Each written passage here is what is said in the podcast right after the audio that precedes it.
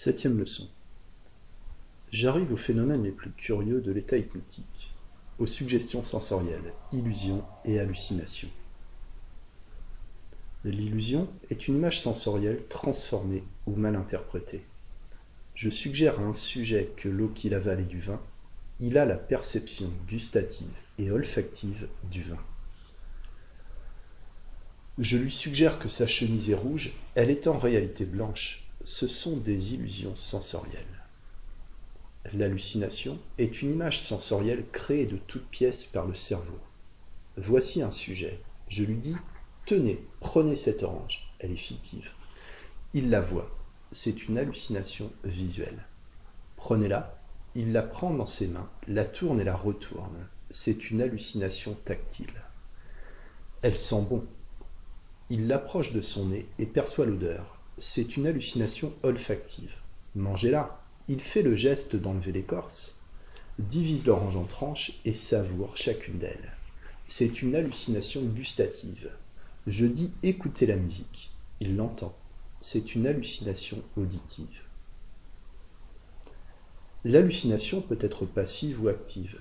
Voici un sujet endormi, ou du moins ayant toute l'apparence du sommeil. Je lui dis Vous êtes à Paris vous vous promenez, vous allez à l'exposition, vous montrez sur la tour Eiffel, arrivez au sommet, vous rencontrerez un ami qui vous offrira un verre de champagne. Vous entendrez de la musique, vous verrez des illuminations avec feu d'artifice. Et quand vous serez réveillé, vous vous rappellerez ce que vous aurez vu. Il reste impassible, inerte. Sa physionomie ne trahit rien. Au réveil, il me raconte dans tous ses détails ce qu'il a vu. J'aurais pu lui dire Vous allez avoir un rêve, voir et faire telle ou telle chose. L'hallucination s'est développée comme un rêve passif. Le sujet a assisté à toute cette scène que son imagination a évoquée, sans que son corps y ait participé. Il a cru marcher, monter, boire, parler comme un autre lui-même qui aurait agi, alors que cependant il était immobile dans son lit ou sur sa chaise c'est l'hallucination passive. J'hypnotise une seconde fois le sujet et je lui dis Voici un ami qui vient vous voir. Vous allez vous lever et causer avec lui. Il vous offrira un verre de vin. Vous le boirez à sa santé. Il deviendra ivre et vous dira des injures. Vous vous battrez avec lui. Vous le mettrez à la porte, etc. Tenez, le voici, levez-vous. Le sujet se lève, va à son ami, lui donne la main, lui cause, prend le verre de vin, l'avale, puis commence la discussion vive et animée qui se termine par la lutte. Il fait le geste de l'empoigner, d'ouvrir la porte, de le jeter dehors. Vous voyez que la scène se passe comme si elle était réelle. Vous en suivez tous les détails. C'est une hallucination active, c'est un rêve en action. Le sujet est acteur de corps et d'esprit. Dans le sommeil naturel, le rêve est quelquefois actif et constitue alors le somnambulisme naturel ou spontané. Je puis d'ailleurs, chez certains sujets dormants naturellement, transformer le rêve passif en rêve actif. Je parle au dormeur sans le réveiller. Je lui suggère une hallucination ou un acte. Je lui dis qu'il va se lever, voir telle chose, commettre telle action. Et certains sujets obéissent à cette suggestion. Je leur ai donné un rêve actif. J'ai fait un somnambule dans le sommeil spontané absolument comme je le fais dans le sommeil provoqué. Le mécanisme est le même. Il y a un état psychique spécial qui exalte la suggestibilité. Nous avons vu qu'à l'état de veille, toute idée tente à devenir acte. Toute image suggérée au sensorium tente à se réaliser. Je dis voici un chien. L'imagination cherche à évoquer l'image du chien. Mais l'attention veille, les facultés de contrôle interviennent et neutralisent l'image qui n'aboutit pas. Dans l'état de suggestion, le contrôle est effacé ou atténué. L'imagination n'est plus réfrénée, elle règne en maîtresse. L'image se développe souvent, nette, irrésistible.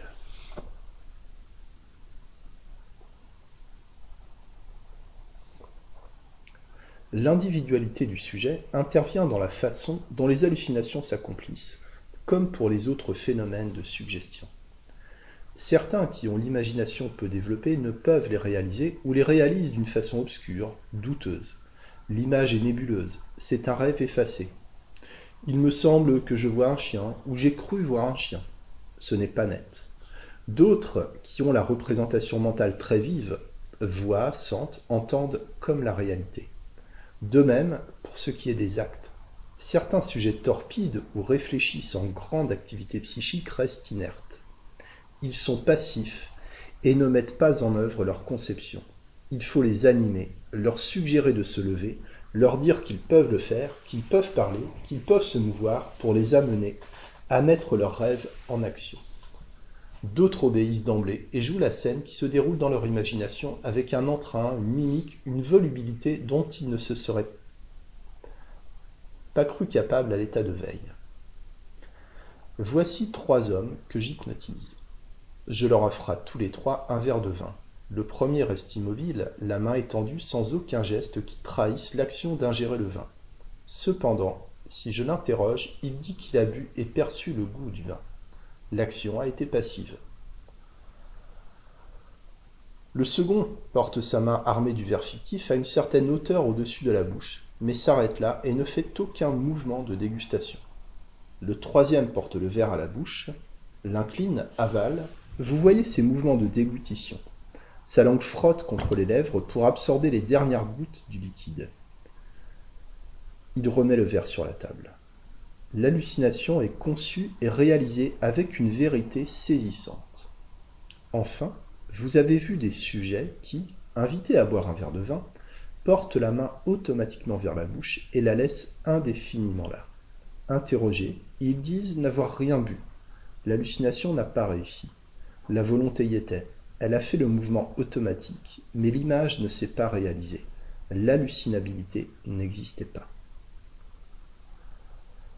La suggestion ne réalise pas ce qu'elle veut, elle réalise ce que l'organe psychique sur lequel elle travaille peut réaliser. Chaque sujet imprime le cachet de son individualité aux conceptions de son imagination. Figurez-vous un rôle de comédie que vous faites jouer à plusieurs personnes successivement. Chacune le jouera à sa façon, avec plus ou moins d'éclat et de vérité. Voici une femme de 40 ans, entrée hier seulement à la clinique pour une influenza sur son déclin. C'est une artiste dramatique, impressionnable comme les artistes en général. Elle accusait encore quelques douleurs vers la tempe. Je lui ai proposé hier de les enlever par suggestion et de guérir en même temps l'insomnie dont elle se plaignait depuis douze jours. Vous ne pourrez pas m'endormir, dit-elle, je suis trop vieille. Vous, dis-je, vous êtes très facile à endormir, comme toutes les personnes impressionnables. Tenez, je mets la main sur votre front et vous allez dormir. Immédiatement, ses yeux se ferment et elle dort.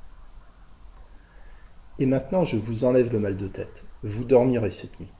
Tenez, vous ne sentez plus votre main. Je provoque la catalepsie, l'analgésie. Maintenant vous êtes au théâtre, vous chantez. La malade chante, puis elle se met à causer avec ses voisins, avec le régisseur, et évoque spontanément un rêve très animé dont le point de départ est la suggestion donnée, et dont la suite est développée spontanément par son imagination. À son réveil, amnésie complète, la douleur de tête avait disparu. Aujourd'hui, je l'hypnotise pour la seconde fois. Je lui dis qu'elle va dormir sans même la regarder ni la toucher. Instantanément, elle s'endort. Et maintenant, elle va jouer sur la scène. Elle est très bonne comédienne, avec beaucoup d'expression. Elle se lève, sa face s'anime, exprime l'épouvante. Elle débite une phrase d'un drame, avec sentiment, avec passion, d'une voix vibrante. La respiration est haletante, l'œil est hagard.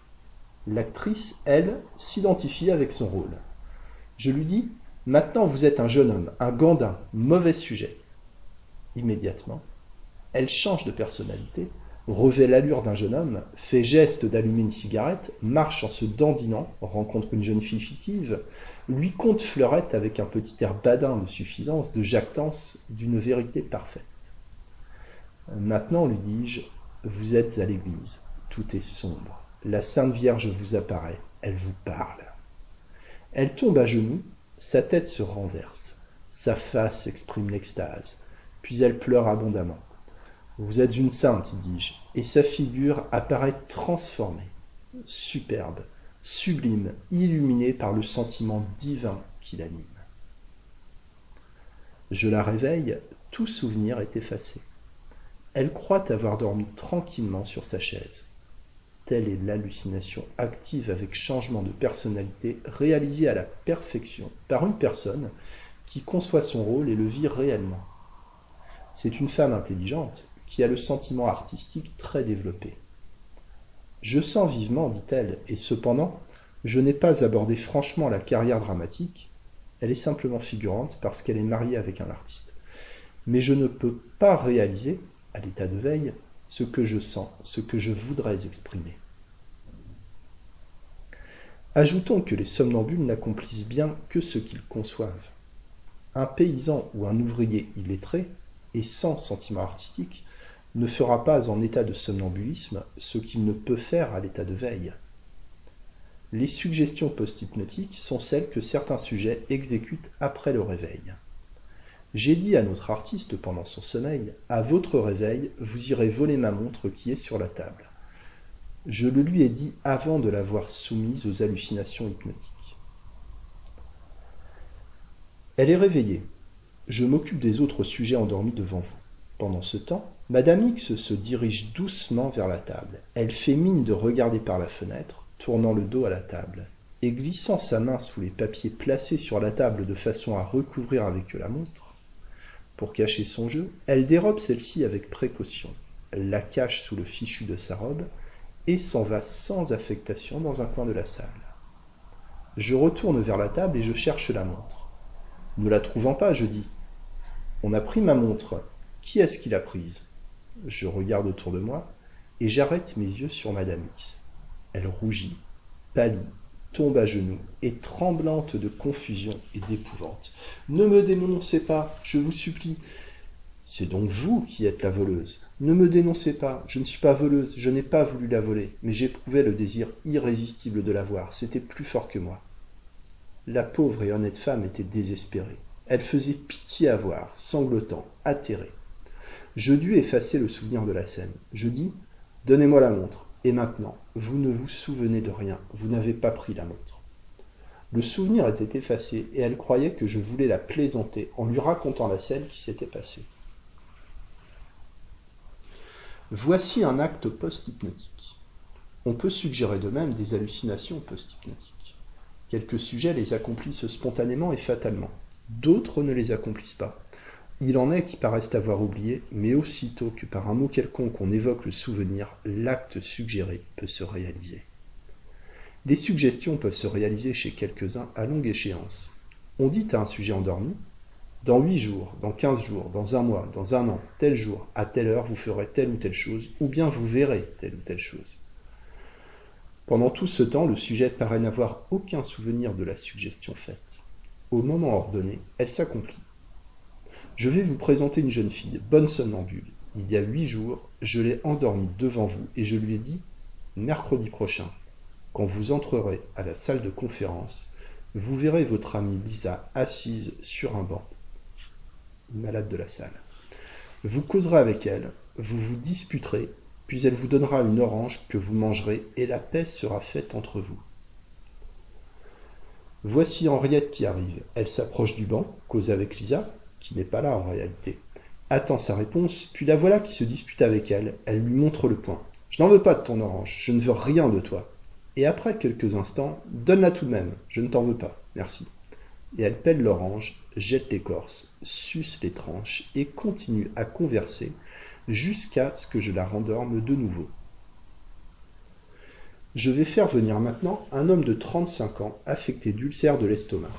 Je lui ai suggéré, il y a cinq jours, qu'il trouverait à la salle de conférence un sergent de son ancien régiment, que ce sergent l'accuserait de lui avoir volé une montre, qu'il se battrait et que lui serait renversé. L'homme arrive dans la salle. Il est un peu interloqué par la présence de tant de monde. Je le fais asseoir sur une chaise et je continue ma conférence. L'hallucination n'a pas lieu. Au bout de cinq minutes, j'essaie de l'évoquer. Je lui dis Qu'est-ce que vous regardez là? Ah, dit-il, c'est un sergent de mon régiment. Je l'ai bien connu. Il dit que je lui ai volé sa montre. Je ne lui ai rien volé. Il se lève, donne des coups de poing dans le vide et tout d'un coup tombe à terre comme assommé. Il faut que je l'aide à se relever. Il ne voit plus le sergent qui est parti. Voici deux exemples d'hallucinations actives suggérées à longue échéance, réalisées chez l'une spontanément, chez l'autre. Il a fallu donner l'impulsion à l'imagination qui couvait pour ainsi dire l'acte hallucinatoire, mais qui ne l'aurait pas laissé éclore sans cette impulsion.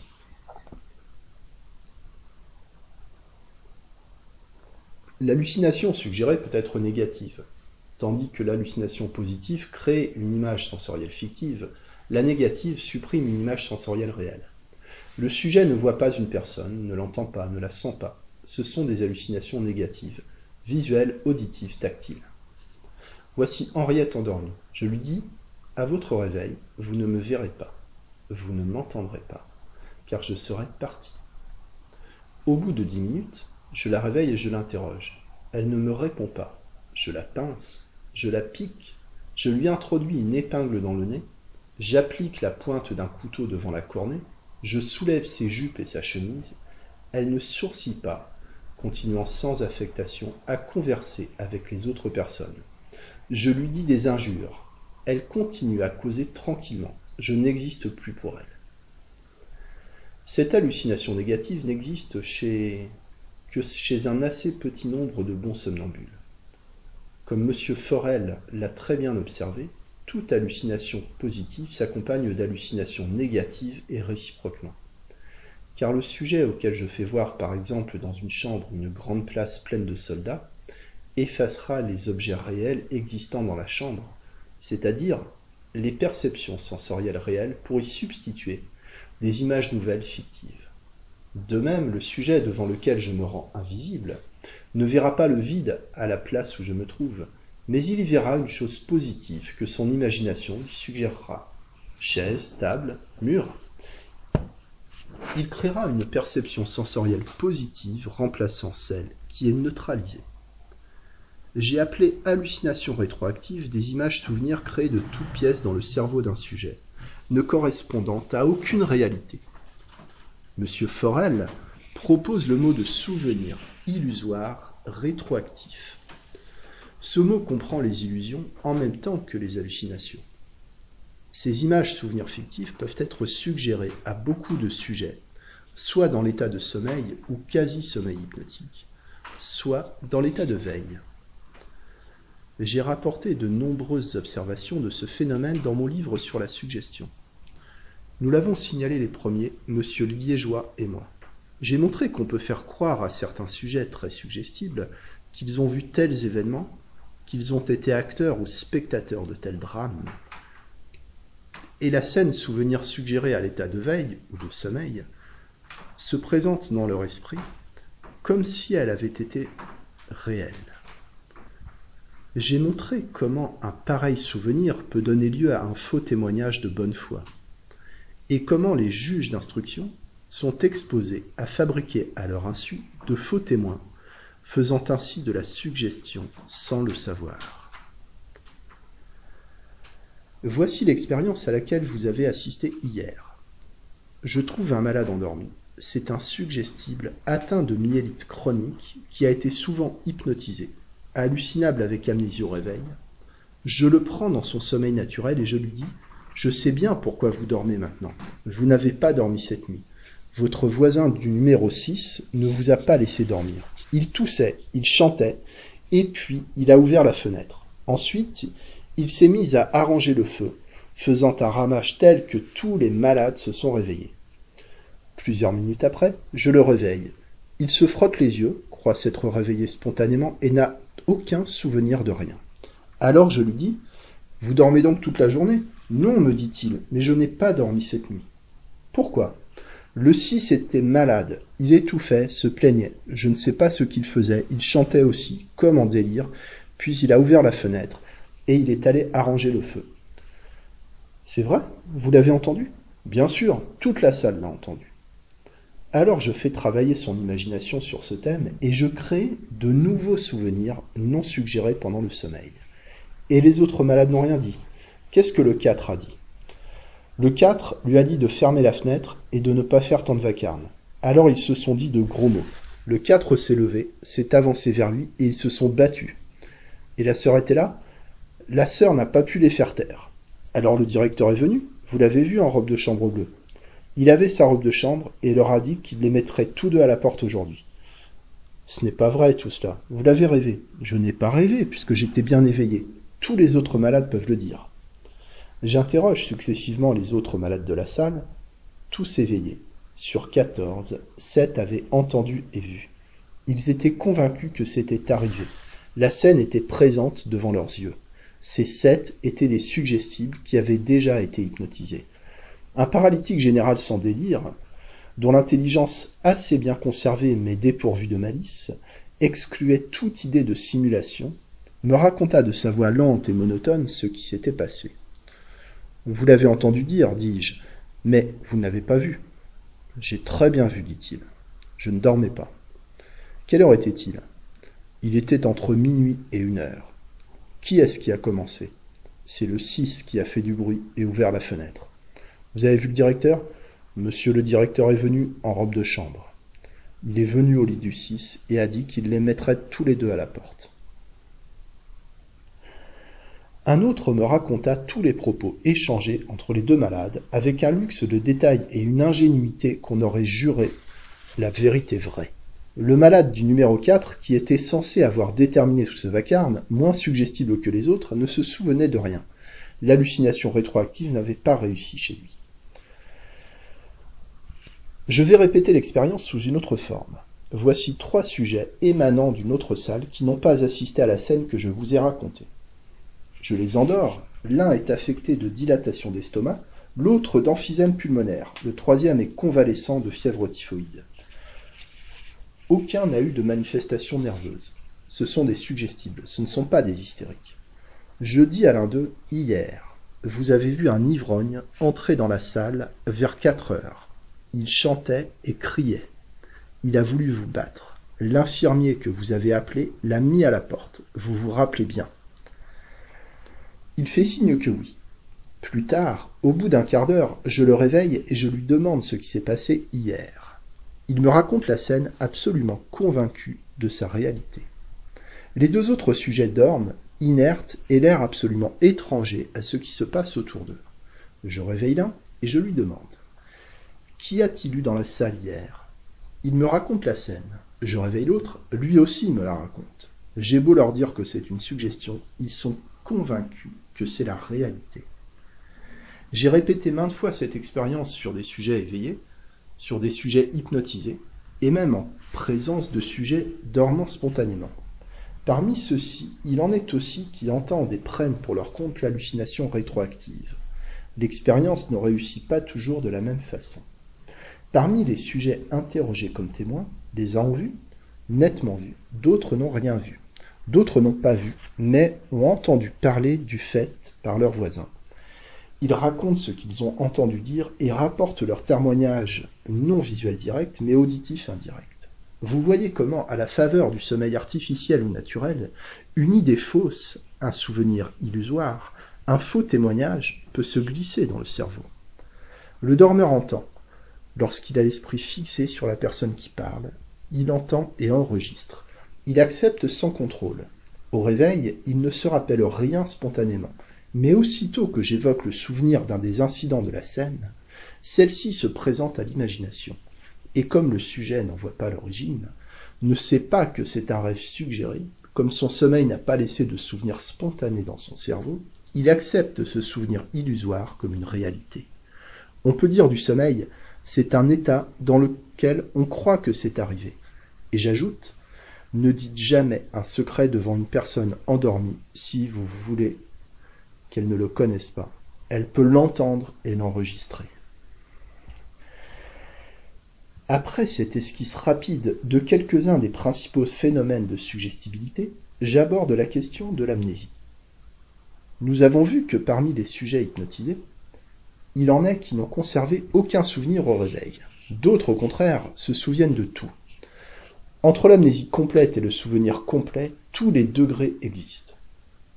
Quelques-uns ont entendu parler l'opérateur, mais ne se rappellent pas ce qu'il a dit. D'autres se rappellent certaines choses, par exemple avoir bu, mais ne se rappellent pas le reste. En général, les hallucinables ne se souviennent pas. Cependant, il en est qui se rappellent toutes les hallucinations dont ils ont été l'objet, tous les actes qu'ils ont commis. Quelquefois, Au réveil, le souvenir est effacé, mais peu à peu, dans la journée ou dans la soirée, le sujet retrouve ses souvenirs, et alors, s'il n'a pas été halluciné, s'il n'a pas conscience d'un rêve hallucinatoire provoqué qui implique dans son esprit l'idée du sommeil, si tout s'est borné à des paroles ou à des mouvements suggérés, le sujet, se rappelant tout, croit de bonne foi qu'il n'a pas dormi, qu'il s'est laissé aller à simuler. Il avoue aux personnes de son entourage qu'il ne dort pas, mais qu'il y met de la complaisance et n'ose pas le dire au médecin. Si cet entourage est doué d'un esprit plus malicieux qu'observateur, il se laisse aller aussi à l'idée que le sujet est simplement complaisant. Je me rappelle par exemple une jeune fille tuberculeuse qui, à la suite de la mort de sa sœur, avait perdu l'appétit, la gaieté, le sommeil, et de plus avait souvent des crises de syncope, disaient ses parents, mais qui étaient en réalité des crises de sommeil hystérique.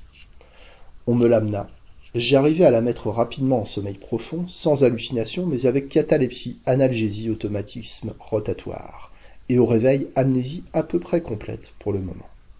En très peu de séances, l'appétit et le sommeil spontané étaient revenus. Le résultat était incontestable, au grand étonnement du médecin ordinaire qu'il attribuait à sa médication. La jeune fille le laissait avec malice dans cette erreur et me le racontait avec une satisfaction très grande. Après huit jours de ce traitement, cependant, la jeune fille cessa de revenir à une consulte. Quelques mois plus tard, le père vint me voir et me dit Cela vous étonne que ma jeune fille ait cessé de venir chez vous. Elle m'a dit qu'elle ne dormait pas, qu'elle se rappelait tout. Le souvenir était immédiatement après la séance et se réveillait plus tard. Et qu'elle rougissait de vous avoir induit en erreur. C'était une douce et honnête personne. Cependant, ajoutant le père, je suis convaincu qu'elle était influencée car vous lui aviez dit pendant l'hypnose qu'elle se rendormirait spontanément après les deux repas, pendant vingt minutes, et en effet, après le repas, elle était prise de sommeil.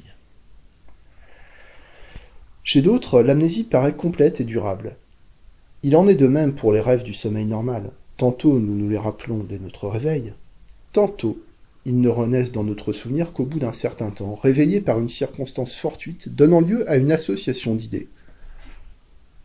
Tantôt, au contraire, il reste l'être morte, et nous croyons n'avoir pas rêvé. Une mère me racontait récemment que son enfant entendait pendant le sommeil tout ce qui se disait autour de lui. L'enfant paraît cependant inerte et indifférent. Le lendemain, il rapporte toute la conversation tenue autour de lui, alors que cependant il avait conscience de dormir profondément. Comment expliquer l'amnésie au réveil du sommeil spontané ou provoqué.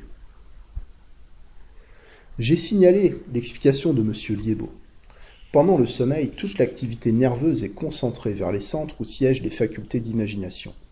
L'étage supérieur du cerveau, où siègent les facultés d'attention, est engourdi.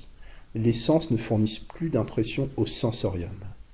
La périphérie est inerte. Toute la lumière nerveuse, si l'on peut dire ainsi, accumulé vers le centre et disponible pour lui, est projeté sur les images et impressions suggérées à l'imagination.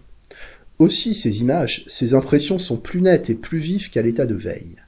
Le cerveau peut élaborer à la faveur de cet influx nerveux, concentré sur un objet, un travail qu'il ne pouvait réaliser à l'état de veille. On s'endort avec l'idée d'un problème à résoudre, d'une question à élucider et dont la solution échappait aux recherches on se réveille parfois avec la solution trouvée. La conscience du travail cérébral accompli est effacée, comme toutes les impressions, actes, idées, images du sommeil profond. Pourquoi? Parce qu'au réveil, toute l'activité nerveuse concentrée, toute la lumière nerveuse accumulée se diffuse de nouveau dans tout l'organisme. Les facultés de raison, les organes sensoriels l'appellent à eux pour recevoir et contrôler les impressions du monde extérieur et celles fournies par l'organisme. Les images du sommeil ne sont plus assez éclairées au réveil pour être conscientes. Elles le redeviennent lorsque la même concentration se reproduisant crée de nouveau le même état de conscience. Il est curieux de voir avec quelle facilité les souvenirs apparaissent et disparaissent chez certains sujets. Voyez ce sujet. Je lui dis fermez les yeux. Immédiatement, ses yeux se ferment et il est dans l'état de conscience qui constitue la suggestibilité exaltée ou l'état hypnotique. Je lui dis Comment vous appelez-vous? Quel âge avez-vous? Est-il vrai que vous avez volé et fait un mois de prison? Vous êtes un gredin etc. Le sujet me répond successivement À chacune de ces questions, cependant qu'il me répond, je dis brusquement Ouvrez les yeux. Il les ouvre. Qu'est-ce que je vous ai dit? Vous ne m'avez rien dit. Il ne se souvient de rien. Fermez les yeux, il les ferme. Qu'est-ce que je vous ai dit? Il me répète tout ce que j'ai dit. Ouvrez les yeux, il ne sait plus rien. Je prends successivement les deux autres somnambules et je démontre sur eux le même phénomène. J'ai beau leur dire en état hypnotique des choses qui sont de nature à produire une impression profonde, les yeux ouverts, tout est évaporé. L'image cesse d'être éclairée, elle est invisible à la conscience, à l'œil mental. J'ai cherché à interpréter par ce mécanisme le phénomène des suggestions à longue échéance. Je pense que le sujet auquel on suggère un acte qui doit se réaliser dans plusieurs semaines ne reste pas tout ce temps sans s'en souvenir mais que le souvenir renaît chaque fois que le sujet se concentre, chaque fois que son attention n'est pas appelée au dehors par ses sens. Car les somnambules, susceptibles de recevoir des suggestions à longue échéance, sont somnambules, comme je dis, sans artifice de préparation. Ils réalisent spontanément ce que nous démontrons chez eux. Ils passent avec une extrême facilité d'un état de conscience à l'autre, quand leur cerveau n'est pas sollicité par les impressions extérieures ou par l'initiative active des facultés d'attention, ils se concentrent et retombent dans l'état de conscience dans lequel les souvenirs de l'état hypnotique sont présents. Ils y pensent sans cesse. Ils attendent l'échéance suggérée. Ils savent que le phénomène doit se produire. Quand je leur parle, la concentration n'existe plus. L'attention diffuse, la lumière au dehors. Le souvenir de la suggestion est éteint. Quand celle-ci est accomplie, le somnambule n'ayant plus le souvenir de ce qu'il avait pensé dans l'autre état de conscience, croit de bonne foi que le phénomène s'est réalisé sans qu'il ait su qu'il devait se produire. C'est un fait de double conscience, semblable à celui de la fameuse Félida du docteur Azam.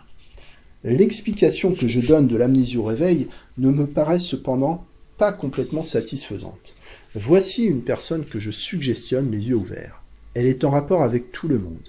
Je la fais travailler, elle tricote fictivement. En même temps, je lui parle, je lui fais raconter les détails de sa maladie. Pendant ce temps, je lui fais voir des choses imaginaires. Un chien qui veut lécher sa main, je lui fais avaler une tranche d'orange. Je cherche aussi à mettre en activité tous ses sens, à diffuser l'influx nerveux sur tous les organes sensoriels et sur ses facultés d'attention. Je cherche à empêcher la concentration nerveuse sur un seul objet en multipliant les points sur lesquels doit se disséminer l'action psychique. Je la réveille, elle ne se souvient de rien. Il y a plus. L'amnésie des hypnotisés peut s'étendre à une période plus ou moins longue qui a précédé l'hypnose, fait que j'ai signalé sous le nom d'amnésie rétroactive. À leur réveil, certains sujets non seulement n'ont pas conservé le souvenir de ce qui s'est passé pendant leur sommeil, ils ne se rappellent pas que je leur ai parlé, ni même qu'ils m'ont vu dans la matinée. Voici un malade endormi. Je le réveille. Il se frotte les yeux et regarde d'un air étonné autour de lui. Comment cela se fait-il? Je me croyais dans mon lit. Il ne se souvient pas de s'être levé, de s'être habillé, d'être venu dans la salle de conférence, d'y avoir été hypnotisé. Il se rappelle m'avoir vu à la visite du matin dans la salle. Puis ses souvenirs s'arrêtent là. Il croit s'être endormi dans son lit. Évidemment, cette amnésie rétroactive, étendue à la veille préexistante, n'est susceptible d'aucune interprétation. Tout au plus peut-on citer des faits analogues se produisant naturellement à la suite de perturbations psychiques intenses. Ainsi, on voit des personnes qui, à la suite d'une fièvre typhoïde, ont oublié non seulement ce qui s'est passé pendant la période de stupeur ou de délire, mais encore ce qui s'est passé pendant les premiers jours, alors que l'intelligence et la conscience étaient conservées. Ainsi, on voit des sujets qui, à la suite d'un accès de délire alcoolique, ne se rappellent pas qu'ils ont fait des excès de boisson, ni aucune des circonstances qui ont précédé l'ivresse. Ainsi encore, certains criminels impulsifs disent de bonne foi ne pas souvenir d'avoir perpétré le crime, ni de ce qu'ils ont fait antérieurement au crime. Voilà les faits. Il faut se contenter de les observer sans chercher à les interpréter. Le domaine de la psychologie est trop obscur pour que nous comprenions tous les mystères qu'il recèle. C'est déjà quelque chose de les constater. L'amnésie du sommeil provoqué n'est d'ailleurs jamais absolue. Les souvenirs sont latents ils ne sont pas éteints. J'ai établi ce fait que lorsqu'on dit à un sujet en somnambulisme et habitué à avoir l'amnésie au réveil, quand vous vous réveillerez, vous vous souviendrez de tout ce qui s'est passé. Le sujet réveillé se souvient de tout. Il en est qui peuvent spontanément se faire cette suggestion. Une dame fort intelligente que je mettais en sommeil profond ne se rappelait habituellement rien au réveil. J'avais avec elle, pendant qu'elle dormait, de longues conversations, absolument comme avec une personne éveillée. Rien ne restait dans sa mémoire. Un jour, étant réveillée, elle me dit Je me rappelle que je dois vous dire telle et telle chose. Au moment où nous en avons parlé pendant le sommeil, je me suis dit Il faut que je me rappelle ceci quand je serai éveillée. Et ce souvenir seul qu'elle s'était suggéré était conservé. J'ai établi cet autre fait, inconnu avant moi, quand les souvenirs de l'état somnambulique paraissent complètement effacés et que le sujet ne peut les retrouver spontanément, il suffit de lui dire vous allez vous rappeler tout ce qui s'est passé. Si le sujet ne trouve pas tout de suite, je mets la main sur son front et je lui dis vous allez vous souvenir. Au bout d'un certain temps, le sujet, s'étant concentré en lui-même, se rappelle tout et raconte avec une précision parfaite tout, absolument tout ce qui s'est passé. Preuve que la conscience n'était pas abolie, que le somnambulisme n'agit jamais comme sur un automate inconscient, que le somnambule voit, entend, sait ce qu'il fait. Il est dominé par des images, par des idées et impressions suggérées, par une crédulité exaltée, par une tendance à l'obéissance non réfrénée ou moins réfrénée par l'initiative engourdie. Ce n'est pas une inconscience, c'est un autre état de conscience. J'ai démontré aussi cette chose singulière, que les souvenirs des hallucinations négatives peuvent être réveillés comme les autres. Voilà Henriette que vous avez vue tout à l'heure en état d'hallucination. À son réveil, elle ne me voyait pas, elle ne me sentait pas, elle ne m'entendait pas. Pendant que je la piquais avec une épingle, pendant que je lui chatouillais l'intérieur des narines avec une plume, pendant que je lui cornais dans l'oreille, vous êtes une mauvaise fille, vous avez, il y a quelque temps, tué un enfant, etc. Elle continuait tranquillement à conserver avec vous, insensible à tout ce qui émanait de moi. Elle est convaincue que je n'étais pas là. Je lui dis Henriette, vous allez vous rappeler, tout ce que je vous ai dit est fait pendant que je n'y étais pas. Elle répond Mais vous n'étiez pas là. J'insiste. Je mets la main sur son front, je dis Vous allez vous souvenir tout de même. Elle se concentre un instant, des souvenirs renaissent, elle dit Tiens, j'ai rêvé, ce n'est pas possible, vous m'avez piqué, vous m'avez chatouillé le nez. Et puis, ce n'est pas vrai, ce que vous m'avez dit, je n'ai pas eu d'enfant. Donc elle avait vu et entendu, alors qu'elle avait cru ne pas voir, ne pas entendre. C'était une hallucination négative. Je vous ai montré que l'amorose suggérée est un phénomène de même nature, c'est une cécité psychique. Le sujet voit, mais l'esprit neutralise. L'œil physique voit, l'œil mental ne voit pas. Je le démontre ainsi. Je suggère une cécité complète de l'œil gauche. Le sujet ne voit pas de cet œil. J'approche une épingle de la cornée, il ne sourcille pas. Si alors je place un prisme devant l'œil droit, et devant ce prisme un objet quelconque, un crayon par exemple, le sujet voit deux crayons très nettement, les deux images également distinctes et correspondant très bien aux diverses positions que je donne au prisme. Le prisme déviant l'image de l'œil droit fait voir ainsi deux images. Si je fermais l'œil gauche ou si l'œil droit était affecté de cécité réelle, le sujet ne verrait qu'une seule image, celle de l'œil droit dévié par le prisme. Il en voit deux. Donc l'œil gauche voit. Le sujet se comporte comme s'il simulait, ce qu'on peut constater aussi avec l'appareil de Snellen, et cependant il ne simule pas. Il voit à son insu. Il voit quand l'imagination déroutée par le prisme ou l'appareil de Snellen n'efface pas l'image perçue. Il en est de même pour la surdité suggérée. À la dernière conférence, vous avez vu ce fait intéressant. J'avais dit à Henriette endormie, quand vous serez réveillée, vous serez sourde et vous ne pourrez plus parler. Une demi-heure plus tard, j'avais oublié ma suggestion. Je réveille Henriette, elle tire la langue et fait signe qu'elle ne peut pas parler. Je l'appelle. Venez ici, je veux vous guérir. Elle ne bouge pas. J'insiste, elle reste sur la chaise. Elle, si docile, refuse de se lever. Alors M. Liébeau me rappelle que je lui ai suggéré la surdité. Il me suffit alors de dire Henriette, vous entendrez de nouveau. Pour qu'immédiatement, elle vint à moi et me demanda par geste de la guérir de son mutisme. Donc, elle m'avait entendu dire Vous entendez de nouveau. La surdité était psychique et imaginaire, comme l'est la cécité suggérée, comme le sont l'anesthésie et la paralysie suggérée. Ainsi, dans l'hallucination ou illusion négative, le sujet voit, entend et sent, mais ne sait pas qu'il voit ou qu'il a vu, entendu et senti. On peut évoquer le souvenir de ce que le sujet a vu alors qu'il n'a pas eu conscience de voir. On peut supposer que les sensations aboutissent jusqu'au centre cortical sensoriel, qu'elles restent enregistrées dans les cellules sensorielles de l'écorce, mais qu'elles ne pénètrent pas dans le domaine de la conscience. Plus tard, quand je cherche à évoquer le souvenir, le sujet se concentre, et l'acte qui a marqué son empreinte dans les cellules sensorielles cérébrales réveille alors seulement l'activité des cellules psychiques. La perception devient consciente, la mémoire organique devient mémoire consciente.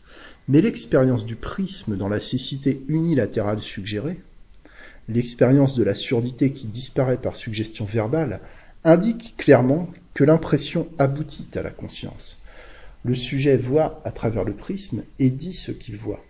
Ce sujet entend quand on lui dit qu'il peut entendre. Il faut admettre que l'imagination actionnée par la suggestion intervient pour faire acte d'inhibition. Elle efface à chaque instant la sensation perçue. Les deux faits, la perception et sa neutralisation, sont simultanés et se superposent pour ainsi dire si bien que le sujet est absolument comme s'il ne voyait pas. Je ne connais rien de plus impressionnant que cette expérience faite sur un bon somnambule. Rien ne trahit la moindre perception. Je le torture, je le brusque. Je dis les choses les plus saugrenues pour provoquer le rire ou les plus injurieuses pour provoquer de l'émotion.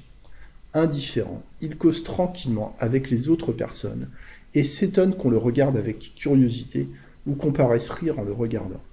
Le meilleur comédien ne pourrait soutenir le rôle que jouent si ingénument des gens francs et honnêtes qui ne savent guère dissimuler leurs impressions. On jurerait qu'ils n'ont conscience de rien. Et grande est la stupéfaction quand je démontre que tout a été perçu, que tout a été conscient, sans l'être. J'ai dit ailleurs, rien ne se passe dans l'état hypnotique qui ne puisse se produire à l'état de veille. Ne sommes-nous pas tous sujets, dans une certaine mesure, à des phénomènes analogues? Nous sommes absorbés par un travail intellectuel pendant qu'on parle et discute à côté de nous. Nous n'entendons rien, notre esprit étant ailleurs, concentré sur nos propres méditations. Quand c'est fini, nous n'avons aucune idée de la conversation tenue à nos côtés. Plus tard, cependant, une circonstance fortuite, venant à évoquer une certaine association d'idées, voilà que bien des choses que nous ne croyons pas avoir entendues reviennent distinctement à notre esprit. Nous avions entendu, notre oreille avait enregistré, mais l'impression psychique avait été si peu intense, ou si fugitive, qu'elle restait effacée jusqu'au moment où elle s'est réveillée au choc de la réminiscence.